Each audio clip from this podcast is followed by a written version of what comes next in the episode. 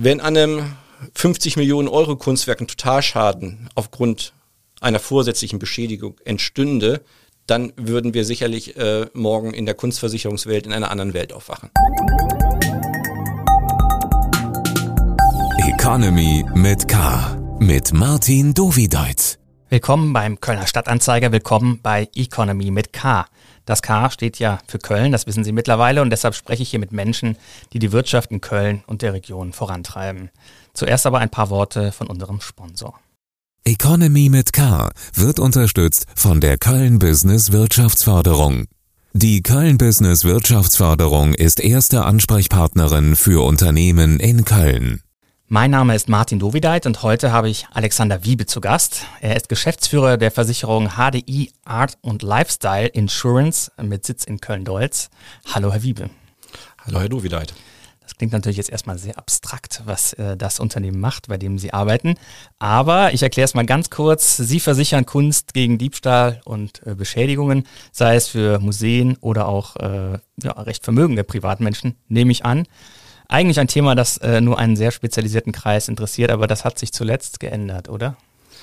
Also, wenn ich das vielleicht gleich mal ergänzen darf, wir versichern Kunst- und Sammlungsgegenstände äh, und äh, versichern alle Versicherungsnehmer, die das Eigentum oder die ein, ein wirtschaftliches Interesse an diesen Kunst- und Sammlungsgegenständen haben. Das äh, reicht äh, tatsächlich ähm, ähm soweit es die Versicherungsnehmer betrifft, äh, vom vermögenden Privatkunden hin bis hin zum Museum oder zur Ausstellung ähm, und äh, betrifft letztendlich ähm, Kunst im Sinne von Bildern, Schmuck, Wein ähm, und äh, bis hin auch zu äh, Supersportscars. Das machen wir auch. Also das gesamte breite, breite Spektrum. Genau, zuletzt ist es natürlich äh, sehr äh, aufregend gewesen in der Kunstwelt, denn es hat eine Reihe von Angriffen auf einmalige Kunstwerke äh, gegeben durch Klimaaktivisten. Vermeers Mädchen mit den Perlenohrringen ist Angriff einer Attacke geworden, Van Goghs Sonnenblumen und in Potsdam Monets Getreideschober. War eines der Werke bei Ihnen versichert? Ähm, Im Regelfall ist es ja so, dass ähm, die, die diese Werke dann als Teil einer, eines, äh, eines Museumsbestands versichert sind und dieser, dieser Bestand ist ähm, dann im Regelfall so umfassend und so wertvoll, dass da nicht nur ein einzelner Versicherer auftritt, sondern äh, dass das ein, ein Konsortium von Versicherern ist, um dieses gesamte ähm, Risiko ähm, auch ähm, absichern zu können. Und äh, tatsächlich ähm, waren wir Teil des Konsortiums in Potsdam. Und dann erzählen Sie doch mal, äh, wie geht das dann ab? Also wie erfährt man davon, dass sowas vorgefallen ist und was ist dann der äh, Prozess auf Ihrer Seite? Also tatsächlich, wir haben auch aus der Presse zunächst davon erfahren äh, und dann beginnt immer das äh, nervöse Suchen in den Akten. sind wir dabei oder sind wir nicht dabei? In, in Potsdam waren wir dabei, wenn auch mit einem kleinen äh, Prozentsatz. Und ähm, da, die, äh, diese Risiken werden im Regelfall über Makler platziert. Äh, wir haben also keine Direktkunden oder praktisch keine Direktkunden. Und äh, der, äh, der Makler oder der Versicherungsnehmer äh, Kontakt oder der Versicherungsnehmer kontaktiert in einem Regelfall den Makler und der Makler kontaktiert dann uns, beziehungsweise auch nicht das gesamte Konsortium, sondern ähm, den, den führenden Versicherer, der wir nicht in diesem Falle waren. Das heißt aber schon, dass diese Fälle Sie derzeit bewegen und Sie müssen ja eine Meinung dazu haben, ähm, was äh, die Klimaaktivisten bewegt, um das zu tun und wie Sie als Versicherung darauf reagieren. Also ähm, Schadenfälle bei unseren Versicherungsnehmern bewegen uns immer. ähm, und äh, um, das, das kann man, glaube ich, ein Stück weit auch ähm, generalisieren. Die äh, Angriffe auf Kunstwerke in Museen oder Beschädigung von Kunstwerken in Museen durch Dritte, ähm, das ist jetzt kein, äh, ist jetzt kein äh, furchtbar neuer Sachverhalt, sondern ähm, das gibt schon, das gibt schon länger. Ähm, ich kann mich beispielsweise an einen Fall vor einigen Jahren in den USA erinnern, wo ein ähm, ehemaliger städtischer Angestellter äh, in ein städtisches Museum gegangen ist und ähm, dann die Kunstwerke, die Bilder an den Wänden erschossen hat. Ähm, Als Rache, weil er schlecht behandelt wurde? Oder? Ja, genau, weil er sich äh, mutmaßlich äh, äh, an seinem ehemaligen Arbeitgeber äh, rächen wollte. Äh, genau hat man das nicht mehr herausgefunden, weil er sich, nachdem er die Kunstwerke erschossen hat, sich selbst auch erschossen hat. Ähm, und insoweit äh, war, war, war die Sachverhaltsaufklärung da dann etwas schwierig. Ähm, was aber natürlich äh, richtig ist, ist ähm, die, die Frequenz dieser Angriffe oder dieser, dieser, ähm, dieser, dieser, dieser Beschädigung der Kunstwerke und auch damit, dass das versicherungstechnische Risiko hat sich in der letzten Zeit natürlich erhöht aufgrund der aktuellen Vorkommnisse. Das heißt, Sie schlagen die Preise hoch. Naja, die, die, die Preis, die, also Sie, Sie werden keinen Versicherer finden, der äh, sagt, äh, höhere Preise sind, sind schlecht, da wir, da wir unseren Versicherungsschutz verkaufen, äh, äh, würden wir uns natürlich über, über höhere Preise äh, freuen. Ähm, aber letztendlich der Preis bildet sich am Markt durch Angebot und Nachfrage. Und ähm, aktuell kann ich nicht sehen, dass diese Vorkommnisse dazu geführt hätten, dass ähm, Kapazitäten äh, im Markt für die Museumsabsicherung ähm, zurückgezogen würden. Aber der Schaden an sich wäre versichert, wenn jetzt Kartoffelbrei nicht an der Scheibe runtergeflossen wäre, sondern tatsächlich vielleicht auch hinter die Scheibe. Der Schaden an sich äh, wäre versichert durch Kartoffelbrei, durch Tomatensuppe oder äh, was, was auch immer. Das muss ja auch gar nicht sein, dass äh, diese Schäden ähm, vorsätzlich ähm, erzeugt werden. Äh, ich kann mich an einen anderen Fall erinnern. Äh, dort äh, ist ein Besucher, ähm, der seine Gedanken wohl ganz, an, ganz woanders hatte, einfach in ein Kunstobjekt im Museum gefallen, äh, zusammen mit seinem Kaffeebecher. Gibt, gibt's auch und äh, sowohl die, die, die fahrlässige äh, äh, Beschädigung eines Kunstwerkes als auch die vorsätzliche durch Dritte äh, ist äh, durch unsere Policen abgedeckt. Im Kunstversicherungsmarkt haben wir ja ähm, durchgängig sogenannte All-Risk-Policen im Gegensatz zu Named Peril, die man, die man sonst so antrifft. Äh, das heißt, äh, letztendlich es ist egal, was diese Beschädigung verursacht hat, wir zahlen. Mhm. So ist das ja nun ein finanzieller Schaden, der für eine Restaurierung oder sowas dann äh, benötigt werden würde. Aber wie als Kunstexperte, wie beschäftigt sich da, äh, Sie das denn, dass so ein Symbol, also ein einmaliges Werk, das ja nun auch einen hohen symbolischen Werk, äh, Wert hat, als ähm, Angriffsziel auserkoren wird? Sie, Sie haben natürlich ähm, vollkommen recht. Ähm, für uns als Kunstversicherer steht zunächst erstmal der wirtschaftliche Schaden äh, im Vordergrund, weil letztendlich auch nur den können, können wir ersetzen. Wir ersetzen in einem solchen Fall dann die Restaurationskosten ähm, und wir ersetzen eine mögliche Wertminderung, wenn eben die Restaurierung nicht vollständig durchgeführt werden kann. Im ähm, Falle einer kompletten Zerstörung des Kunstwerkes ersetzen wir natürlich dann ähm, den Gesamtwert. Es ist aber natürlich, und insoweit ist Ihre Frage ja auch völlig berechtigt, so, dass der wirtschaftliche Aspekt bezogen auf Kunst immer nur ein Teilaspekt, eine Seite der Medaille ist. Auf der anderen Seite haben wir natürlich einen kulturellen Aspekt. Und äh, dieser kulturelle Aspekt geht natürlich der Gesellschaft als solcher verloren, sollte das Kunstwerk ähm, ja zerstört werden. Ja, aber das, ähm, Sie beschreiben das sehr sachlich, ist ein bisschen schwer, Sie zu knacken. Emotional sind Sie nicht bewegt, deswegen. Äh, teilen Sie äh, diese Idee, dass das ein äh, gerechtfertigtes äh, Mittel ist, um auf die Klimabewegung aufmerksam zu machen? Sie, Sie, Sie sagen das äh, vollkommen richtig. Ich bin ein, äh, ich schildere das sachlich und ich schaue auch auf die Sache äh, sachlich eben als, äh, als Kunstversicherer. Und äh, äh, hier schaue ich natürlich, was kann ich für unsere Versicherungsnehmer tun? Wie kann ich ihnen helfen, wenn der Schaden, äh, wenn der Schaden gemeldet wird? Das äh, Barberini äh, in Potsdam war ja eine Zeit äh, geschlossen danach. Und äh, man hat dann gelesen, es seien neue Sicherheitsvorkehrungen getroffen worden und das ist dann schon auch was, wo dann äh, Sie als Versicherung eben ja beratend dann wahrscheinlich dem Museum zur Seite stehen. Das ist absolut richtig. Mhm. Ähm, bevor wir Kunstwerke versichern, insbesondere wenn es sich um hö äh, höhere Versicherungssummen handelt, dann schauen wir natürlich ganz genau hin, wo steht diese Kunst. Mhm. Ähm, und das ist eigentlich dann auch völlig egal, ob diese Kunst äh, ähm, bei einem privaten Sammler äh, äh, hängt oder ähm, in einem Museum hängt oder in einem, in einem Warehouse einfach eingelagert wird, was, was auch vorkommt.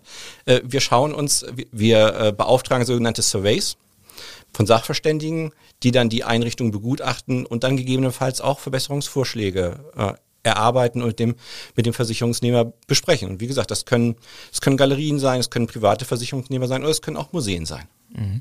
Und die Tatsache, dass so viele Werke hinter Glas sind, hängt letztlich damit zusammen. Hängt damit zusammen, dass es äh, Angriff auf die Werke gibt. Mhm. Das mag so sein, äh, das muss nicht so sein. Die, die, die Gründe dafür können man, mannigfaltig sein. Äh, ich hätte eher vermutet, äh, dass das äh, konservatorische äh, Gründe hat, aber ähm, da da kann ich mal Also keine Vorgabe des äh, Versicherers, dass ein Werk hinter Glas ausgestellt werden muss. auszuschließen im Einzelfall ist das nicht. Ähm, ich habe es so in dieser Form noch nicht gesehen. Uns, uns interessiert eher so, sind die Fenster gegen Einbruch gesichert? Haben wir eine Alarmanlage? Mhm. Wo, wo, äh, wo läuft die Alarmanlage auf? Läuft sie ins Leere oder läuft sie idealerweise beim Wachdienst um die Ecke? Äh, was passiert, äh, wenn es wenn's, wenn's mal brennt? Was haben wir, was haben wir für, was haben wir dort für Anlagen, die, äh, die, die Feuer löschen? Wenn das, wenn das Sprinkleranlagen mit Wasser sind, ist vielleicht auch nicht die ideale Lösung für Kunstwerke, äh, sondern da würde man sicherlich auf andere äh, Löschtechniken äh, zu, zurückgreifen. Das sind so die Fragen, die uns interessieren. Ähm, wäre es denkbar, dass zum Beispiel mehr Abstand gehalten werden muss? Also das ist ja zum Beispiel eine Sache, natürlich hat man immer so eine Begrenzung meistens, die ist aber ja sehr homöopathisch. Das ist, wollen die Museen ja eigentlich auch gar nicht, dass man nicht nah an die Kunst kann.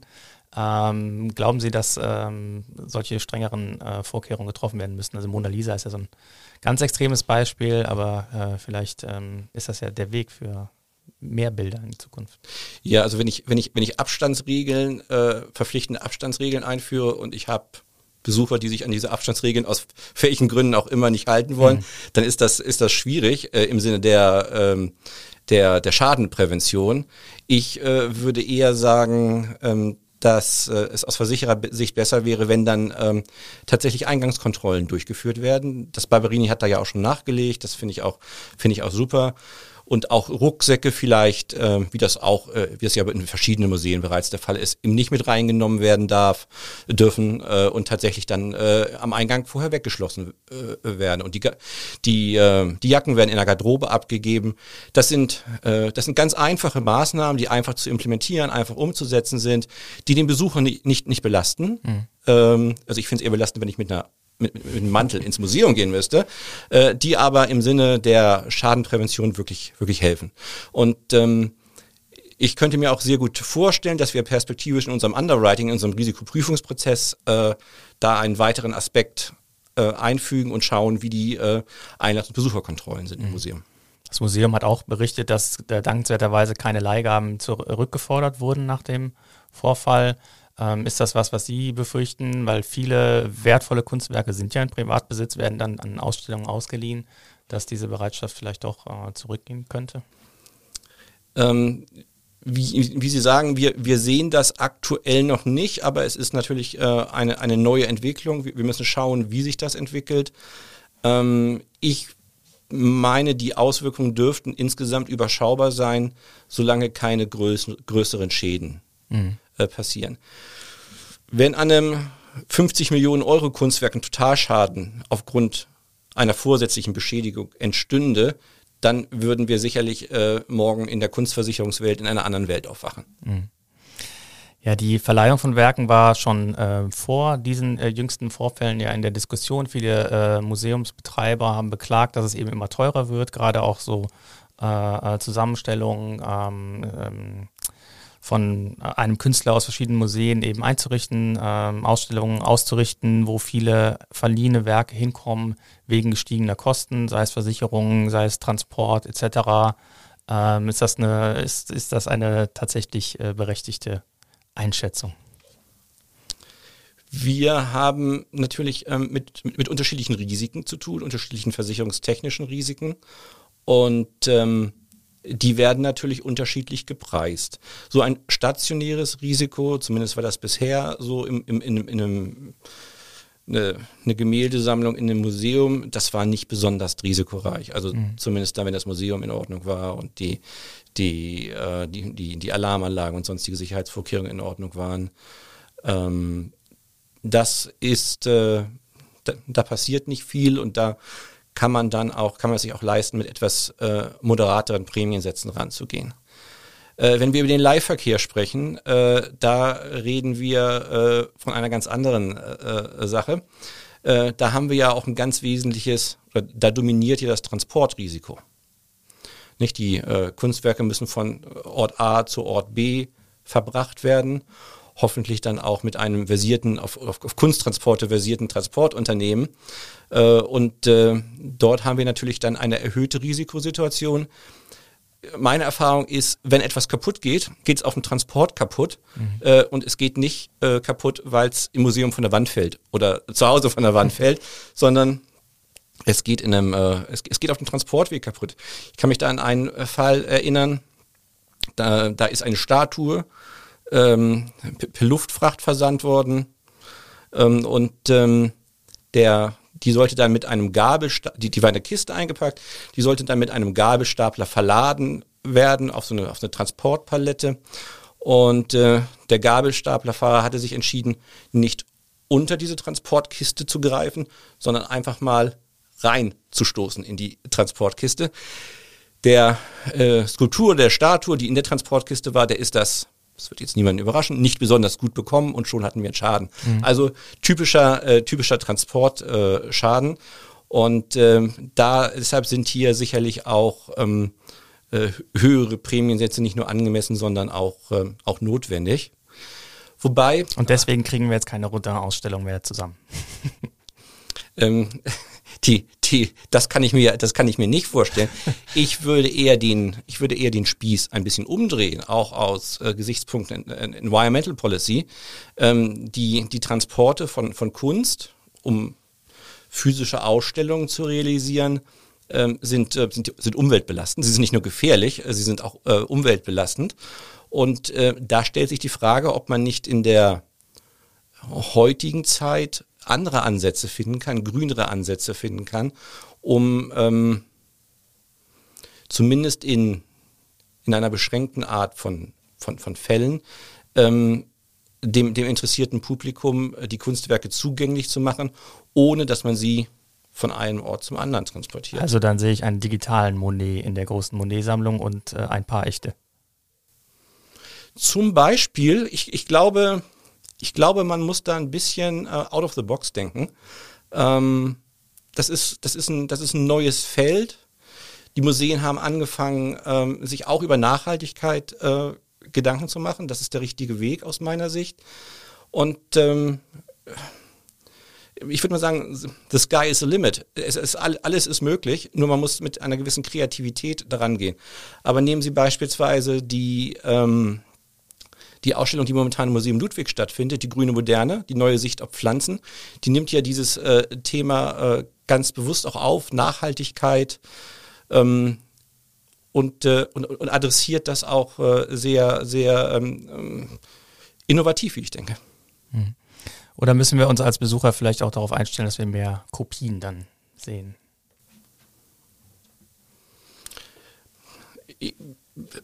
Wie, man, man muss schauen, in welche, in, welche, in welche Richtung sich das entwickelt. Aber ich glaube, äh, äh, Umweltthemen, auch, auch, auch die Kulturszene kann und soll sich nicht den, den Umweltthemen äh, äh verschließen. Sie haben ja eben gesagt, dass äh, die Versicherungsprämie sich vor allen Dingen auch äh, nach dem äh, Wert des äh, Bildes richtet, weil sie ja im Zweifelsfall den Gesamtwert ersetzen.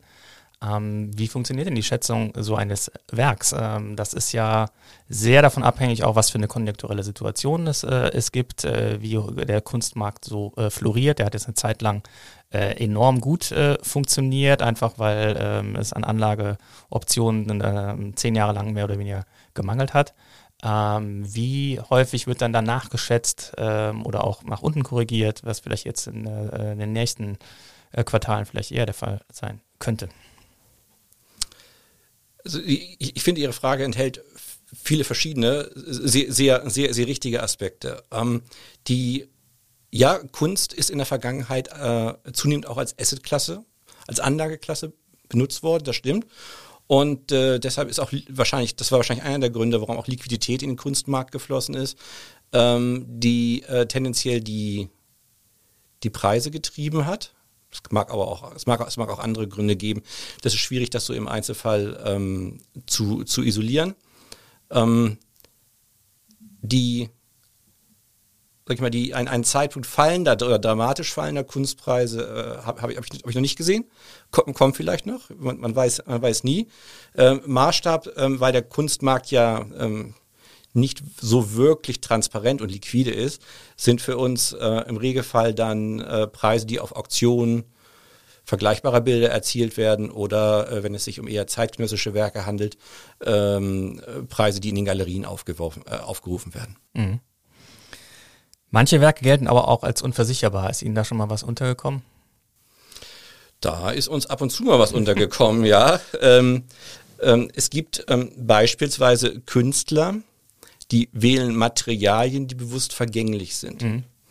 Ähm, es gibt einen Künstler, ich glaube Dieter Rother heißt er, ähm, der hat, äh, nein, Dieter Roth heißt er, so ist es, äh, der hat äh, Kunstwerke aus Schokolade äh, erstellt. Also äh, hier würden wir uns, äh, wir sind noch nie angefragt worden, aber hier würden wir uns äh, schwer tun, Versicherungsschutz zu gewähren. Stellen Sie sich vor, die Enkeltochter beißt da einmal rein. Äh, das, und, der Enkelsohn, wer, wer, wer auch immer. Und ich glaube, da müssten die Ausschüsse soweit sein, dass da eine Versicherung nicht, nicht in Betracht kommen. Äh, ein weiterer Künstler, Paul Tech, äh, inzwischen verstorben, der hat äh, Kunstwerke geschaffen, die so fragil waren, dass sie durch die durch das Rütteln beim Transport zerstört worden wäre, während äh, auch hier verbietet es sich, ähm, ich denke mal, ähm, äh, zu, zu versichern oder Versicherungsschutz zu gewähren. Wir Kölner wissen natürlich, dass der Kölner Dom äh, mit 26 Euro Immobilienwert in den Grundbüchern des Erzbistums steht. Den könnte man versichern. Ich habe gerade nochmal nachgeguckt. äh, ich meine, er steht mit 27 Euro ja, drin. Oh Mann, jetzt habe ich mich aber verzahnt.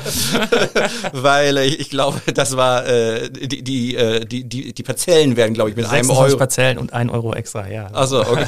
okay. ähm, wir sind als Kunstversicherung immer eine Inhaltsversicherung. Das heißt, ähm, wir machen zuerst also eigentlich gar keine Gebäudedeckung, sondern wir machen wir versichern das, was, was, was in dem Gebäude oder in dem Warehouse oder in dem Museum drin ist. Das heißt also, wir, wir würden erstmal, bevor wir zur Frage kommen, ob wir den Kölner Dom versichern können, was wir glaube ich nicht können, äh, würden wir würden wir erstmal schauen, ähm, ähm, ob, wir, ob wir den Inhalt versichern können. Und ich merke schon, Sie würden an die Kollegen der Gebäudeversicherung verweisen.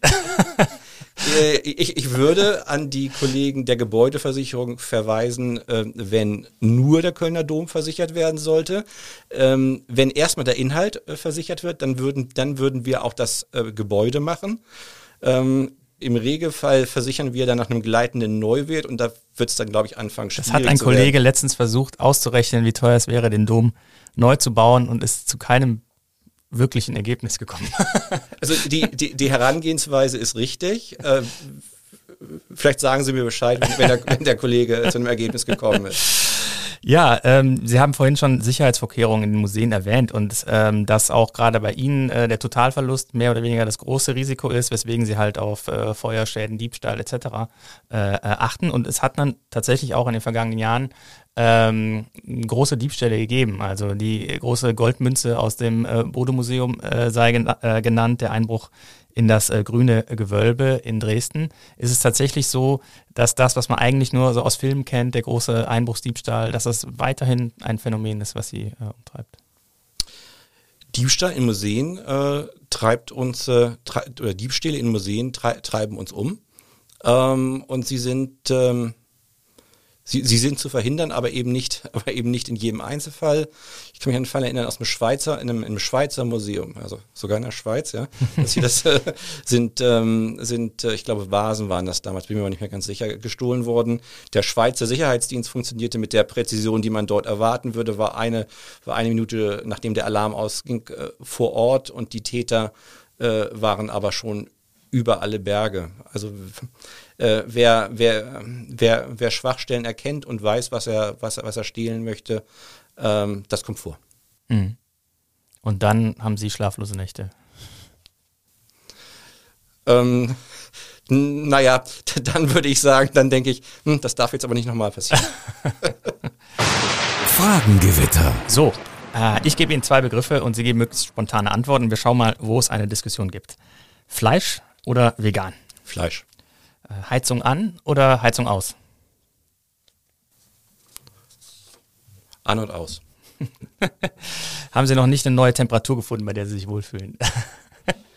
Ich, äh, ich habe, also ich, ich beheize selektiv gewissermaßen. Im, Im Badezimmer ist schon die Heizung an und äh, in, äh, in den anderen Zimmern, einschließlich Arbeitszimmer, habe ich sie momentan noch aus.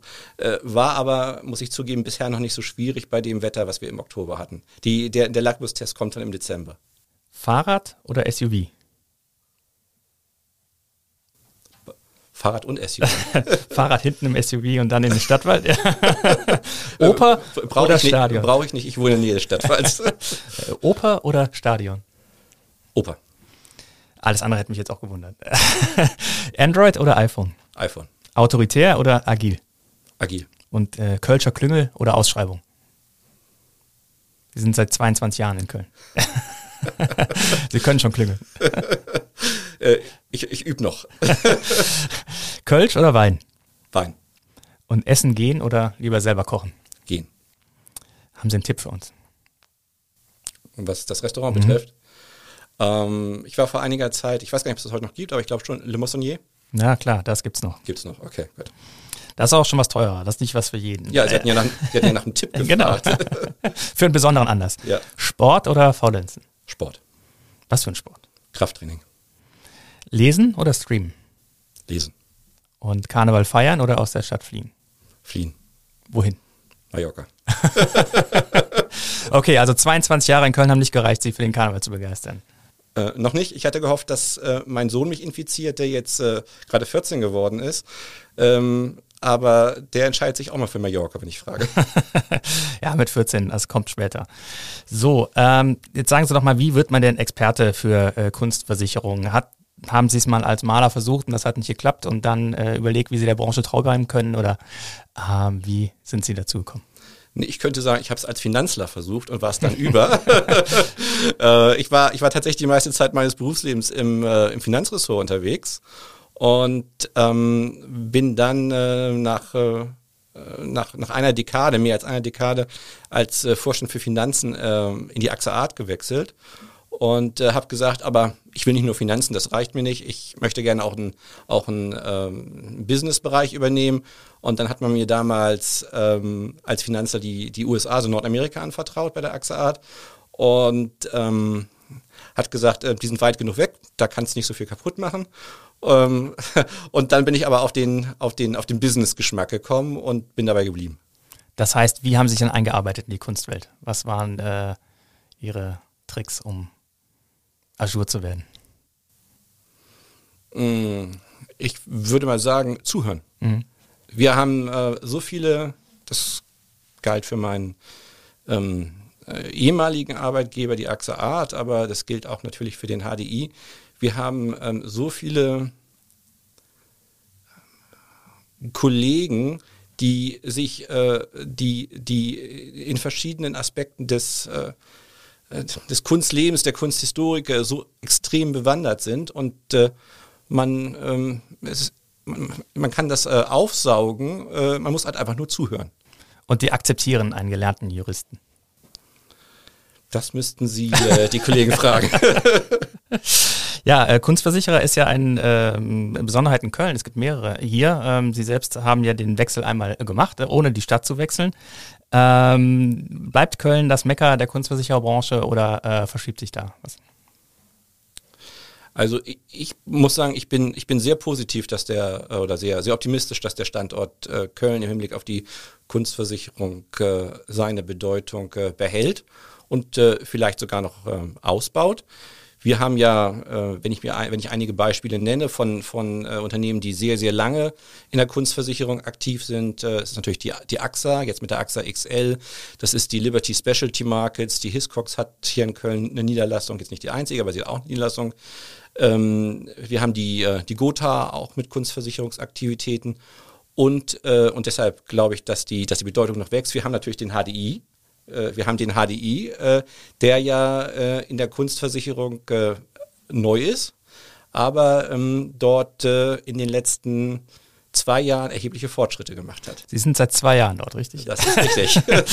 Das dachte ich mir fast. Ja, wie wichtig ist denn dafür die Art Cologne? Die verliert ja ein wenig an Bedeutung im Vergleich zu anderen Ausstellungen.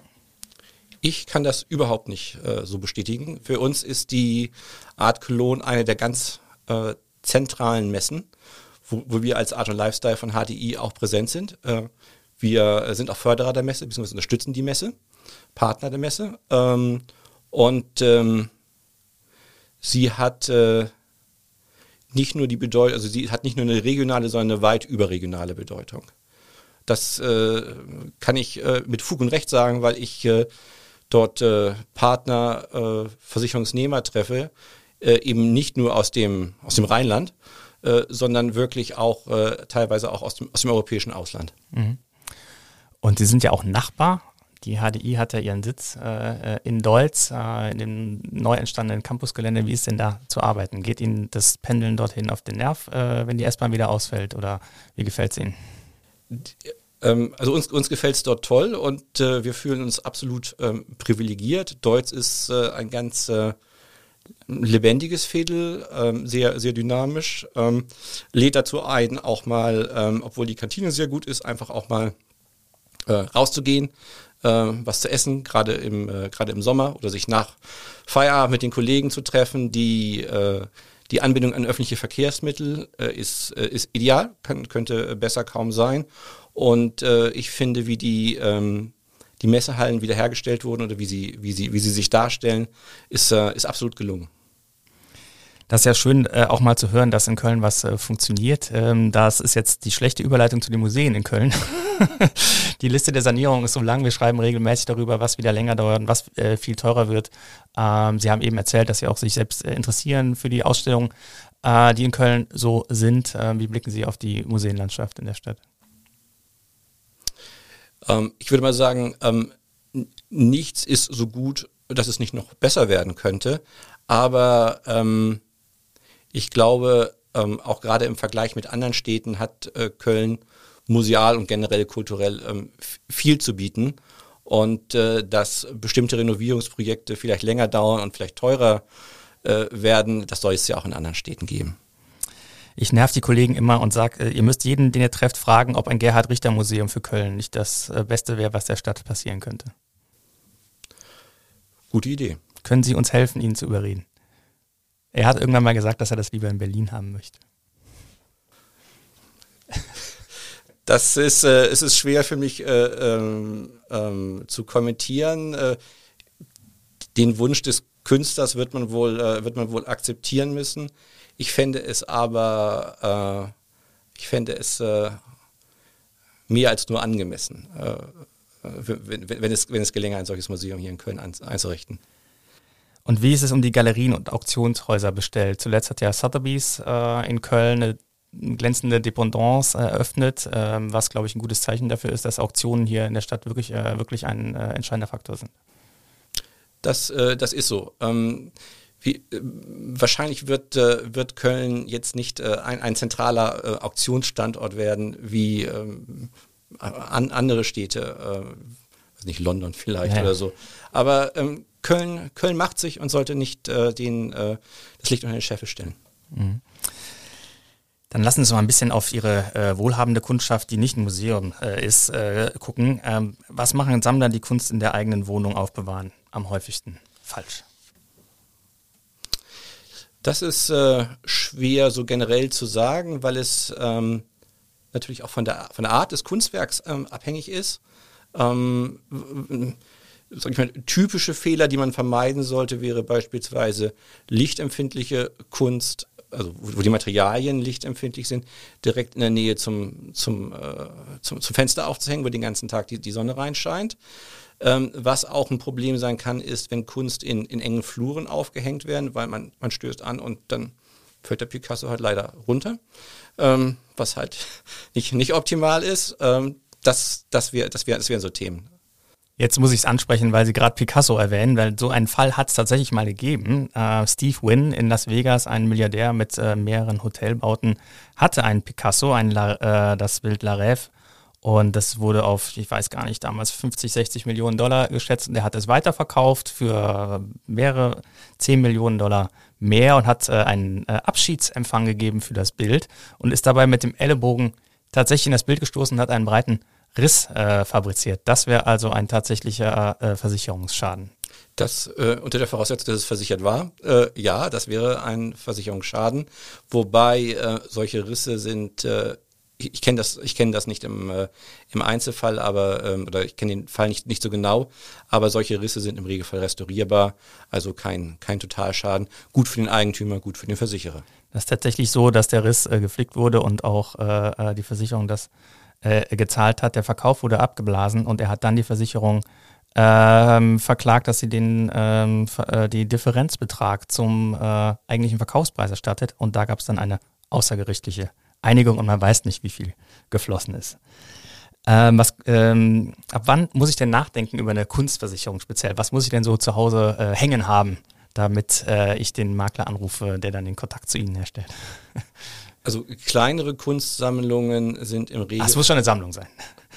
Nö, es reicht auch ein Bild. Also Aber wenn, wenn wir über, wenn wir, sag ich mal, über etwas niederschwelligere Themen sprechen, so bis 50.000 Euro, dann würde ich empfehlen, ob nicht ähm, nachzuschauen, ob nicht die ähm, das Kunstwerk, die Kunstwerke in der Hausratpolice mit abgedeckt sind. Da gibt's äh, im Regelfall äh, Premium-Produkte, die das dann äh, mit, mit einschließen. Äh, bei uns, unser Einstiegsprodukt ist, äh, ich, ich erwähne das einfach mal, das ist HDI Value. Äh, eine Speziallösung für vermögende Privatkunden. Ähm, und da fangen wir an ab 250.000 Euro Versicherungssumme für den Hausrat, wo dann im Regelfall, äh, ähm, wo dann im Regelfall ähm, Kunst, Sammlungsgegenstände und Schmuck äh, mit inkludiert ist. Mhm. Und welche Trends gibt es derzeit so im Sammeln von Kunst, die Ihnen begegnen? Der, der Kunstmarkt ist nicht so transparent. Das ist, das ist schwierig, äh, das ist schwierig, ähm, da äh, bestimmte Trends ähm, zu verlässlich zu, zu identifizieren. Wenn man, wenn Sie mich so spontan nach einem Trend fragen würden, würde ich sagen, ähm, es geht hin die Entwicklung zu zeitgenössischer Kunst. Die, die alten Meister sind nicht mehr ganz so gefragt. Das ist vielleicht eins, eins, ein, ein Thema. Und der andere Trend natürlich ist die Frage, äh, inwieweit lässt sich Kunst auch digital darstellen. Also dieser, diesem Trend der Digitalisierung kann sich auch die Kunst nicht entziehen. Also es gibt ja diese NFTs, mhm. also digital einmalige ähm, ähm, Kunstwerke, die zwar vervielfältig werden, werden können, aber sie sind einem Besitzer zugeschrieben über dieses ähm, NFT und das war in den letzten zwei, drei Jahren der Hype äh, schlechthin äh, im, im Markt. Kann man denn so ein digitales Werk äh, auch äh, versichern? Also da wurden ja Preise auch äh, erzielt, die äh, stattliche Millionenbeträge waren. Das ist jetzt nicht so, dass das ein, ein Randphänomen ist. Ja, äh, es ist eine interessante Entwicklung. Wir können dafür keine Versicherungslösung anbieten, ähm, weil wir, weil bei uns äh, die Versicherungslösung implizit voraussetzt, dass es eine Verkörperung des Kunstwerkes gibt, in, in welcher Form auch immer, also es physisch greifbar ist. Ähm, das Thema digitale Kunst, NFTs, das wäre was für die Kollegen vielleicht, die sich mit Cyber beschäftigen, weil die, die möglichen Schadenfälle sind, sind, auch, sind auch andere. Ähm, ich glaube aber nicht, oder ich habe hab noch nicht, äh, also meines Wissens gibt es dafür noch, noch keine Versicherungslösung. Herr Wiebe, ganz herzlichen Dank für dieses Gespräch. Ich danke Ihnen. Das war Alexander Wiebe, Geschäftsführer der HDI Art und Lifestyle Insurance aus äh, Köln-Deutz. Und ähm, wie immer der Hinweis, ähm, wir können solche Podcasts machen, weil wir Abonnentinnen und Abonnenten haben. Und wenn Sie uns noch nicht äh, bestellt haben, empfehle ich Ihnen ksta.de-abo und äh, ganz besonders möchte ich Ihnen auch unseren täglichen Podcast Stadt mit K News für Köln empfehlen. Den finden Sie überall da, wo Sie auch das Gespräch jetzt äh, gehört haben. Und wir hören uns dann in der kommenden Woche wieder bei Economy mit K. Und ich freue mich über jeden, der uns abonniert und empfiehlt. Tschö.